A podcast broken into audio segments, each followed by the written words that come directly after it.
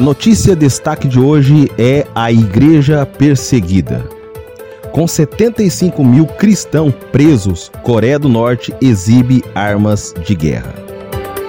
A Coreia do Norte, um dos piores países para um cristão viver, continua empunhando seu poder militar em meio às dificuldades que o mundo enfrenta, incluindo 75 mil cristãos que estão trancados em prisões por todo o país.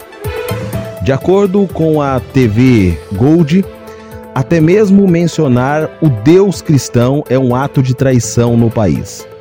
Assim, os cristãos são frequentemente perseguidos e presos por seu poder ditatorial.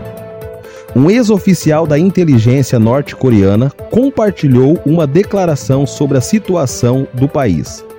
Aparentemente, o ditador Kim Jong-un estaria desesperado para ganhar dinheiro. Então ele recorreu a tráfico de drogas, venda de armas e terror. O ditador queria manter o seu poder. Além disso, ele também está ávido a se provar um guerreiro para o seu povo e para o mundo. No aniversário da Coreia do Norte, ele mostrou seu poder militar para o mundo. Além disso, o país também mostrou um de seus maiores hardwares militares e armas avançadas em década.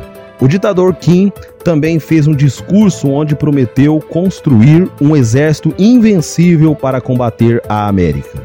Tanques, lançadores de foguetes, mísseis balísticos e um novo míssil hipersônico de longo alcance o cercaram durante o seu depoimento.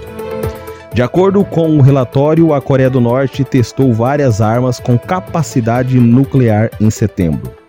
Essas armas nucleares podem atingir alvos na Coreia do Sul e no Japão, incluindo bases militares dos Estados Unidos.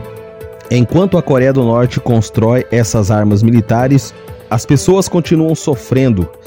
Além disso, seu sistema continua a torturar e prender cristãos em todo o país.